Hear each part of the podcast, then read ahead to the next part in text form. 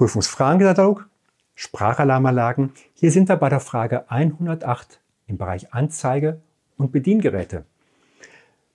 Bewerten Sie die Richtigkeit der folgenden Aussagen zu den Lautsprecherleitungen. Erstens, der Leitungsquerschnitt muss mindestens 1 Quadratmillimeter betragen. Ja oder nein? Zweitens, der Leitungsdurchmesser muss mindestens 0,8 mm betragen. Ja oder nein? Drittens, der Leitungsdurchmesser muss, kann frei bestimmt werden. Ja oder nein? Viertens, der Leitungsquerschnitt muss mindestens zweieinhalb Quadratmillimeter betragen. Ja oder nein? Eine schwierige Frage. Schauen wir mal die Antworten an. Also, der Leitungsquerschnitt muss mindestens ein Quadratmillimeter betragen. Hier sind wir für ein Nein. Er muss mindestens 0,8 mm betragen, also Antwort 2 ist richtig.